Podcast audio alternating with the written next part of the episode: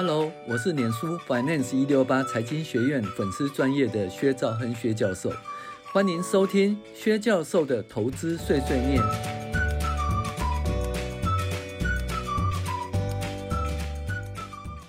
各位网友，大家好，我是薛兆亨薛教授，今天来跟大家讨论财报怪谈第二十六集，我们讲情报官的未卜先知，你也可以领先布局。那这个东西哈，其实如果说像说我们军队的呃，就是军官啊，或者从事情报分析、资料分析的那个，就是军人吧，其实他在投资股票哈是有他的优点哦，因为这情报官哈。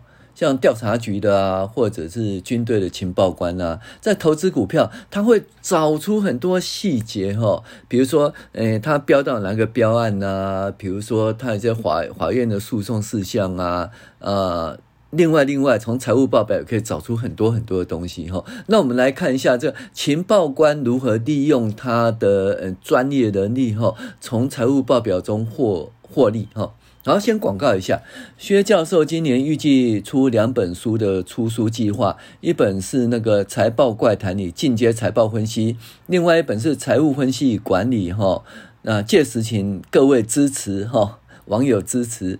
那今年可能恢复三到四年哈没有开的进阶财报分析课程，呃，有兴趣的网友可以加一哦。好，那我们开始喽。有时候因为制度的问题导致资讯的落后。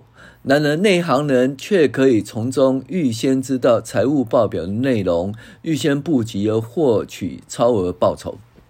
那这个故事是我的好朋友情报官，其实就是杨教官啊的告知啊。他告诉说，某一档新贵股票不错，而我因为不喜欢买新贵股票而错失这个获利的机会。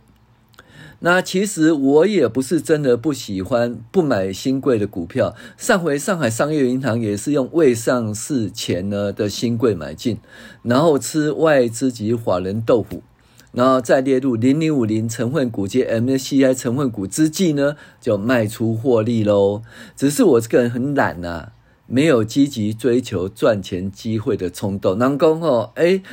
探级就米挪啦哦，你如果探级就米挪哈，有赚钱你就鼻子哦就凑过去，那你赚钱的机会就很大。可是我就是怎样比较懒惰啦哈，就是没有追求赚钱机会的冲动。而这个懒字呢，就让我失去了这次获利的机会。呃，这件事情是这样子的哦，新贵的财报是每半年公布一次，而上市贵公司的财报是每季公布一次。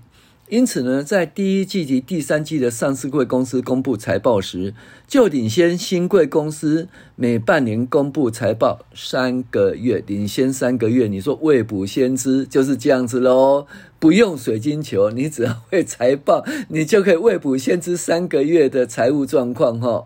好，可是新贵公司与上柜公司不同的。是不同的公司啊，那你说，诶，上柜公司那个上市贵公司三个月一次，那新贵公司半年一次，那不同公司你又没辙啊，有什么关系啊？诶，就是有关系啦，这就是情报官厉害的地方。那杨教官有一次在新贵获利后，他就开始注意新贵的股票啊。以我的习惯是先找出获利创新高、本益比不高的公司。那杨教官呃找到一家新贵的化工获利股哈，哦这个股王了哈。那如果说从 EPS 成长率来作为选股的基准呢，一百零四年上半年度的每股盈利为二点一四元，而去年同期是零点七五元，那每股成长百分之一百八十五。换算全年度，诶，每股盈利达多少？四块钱以上啊！当时的股价不到二十元，本益比低于五倍。那你想想看，彼得林区的 GYP 比率哦，它成长率是多少？一百八十五，本益比是五倍，GYP 是多少？三十七倍。而彼得林区说 GYP 大一倍就相当不错，大一两倍就很便宜，很便宜。这家公司是三十七倍，真的很便宜。可是呢，我们必须要确认当年度的每股盈是否有四块钱呢？啊，第三季是赚还是赔就很重要啊。如果第三季的获利进度不错，第三季前三季累积有三块钱，那当年度四块钱机会就很高喽。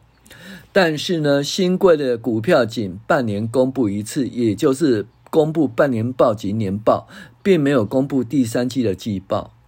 那如何去找新贵公司第三季的获利资讯呢？这个眉角所在啦，猫腻所在啦。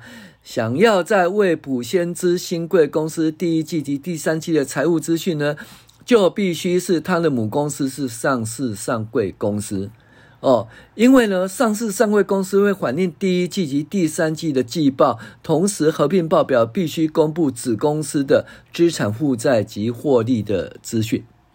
所以你找好哦，你有兴趣的新贵公司后，必须要去找他的前十大股东的资讯，看看有没有超过百分之五十以上的大股东是上市上柜公司哦。诶，我们就发现这家公司的持股第一大股东持股为七十八点一六，超过百分之五十啦。